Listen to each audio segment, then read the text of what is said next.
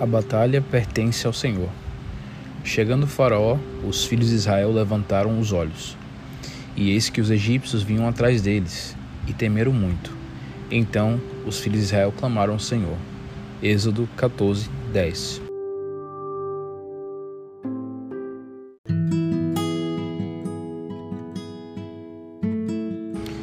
Israel estava fora do Egito, mas a capacidade do inimigo de levar o povo de Deus de volta ainda deveria ser destruída.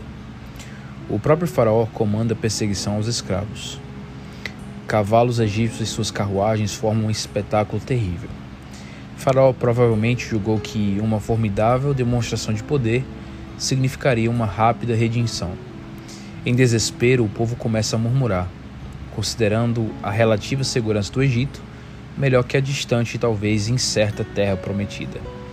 Reação natural de antigos escravos.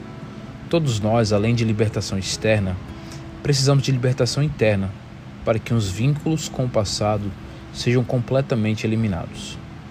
Êxodo 14, 13 a 15 registra cinco pequenas frases que constituem a mensagem divina com significado especial para os temerosos santos de todas as épocas. Primeiro, não temais.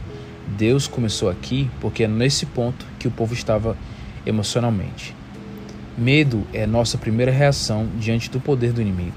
O medo nos paralisa e nos torna irracionais. Somos, contudo, chamados para descansar naquele para quem nada é difícil demais. Não temas. Não temas é uma frase comum nas manifestações de Deus. Deus é o mesmo ainda hoje, acalmando-nos em nossos espantos. Uma estatística informa que encontramos nas Escrituras a expressão não temas 366 vezes. Não é extraordinário? Uma para cada dia do ano e uma adicional para os anos bissextos. A segunda frase segue, segue logicamente o primeiro comando: Aquietai-vos.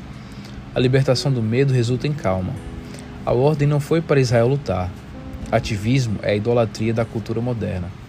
Corremos afobados em ansiedade, Tentamos resolver os problemas com a própria força, os próprios recursos e a própria sabedoria, desconsiderando que Deus existe. Estar quieto significa mais do que passividade, mas também significa total dependência daquele que tem todos os recursos. Significa sair do caminho e permitir que Deus seja Deus. Crer e esperar sua intervenção, observando atentamente seus sinais. Se você crê que está no lugar para onde ele o guiou, permaneça calmo Há fardos que podemos levar em submissão a Deus, mas há outros muito grandes e pesados para nossas forças. Lembre-se, o Altíssimo não se esqueceu de você.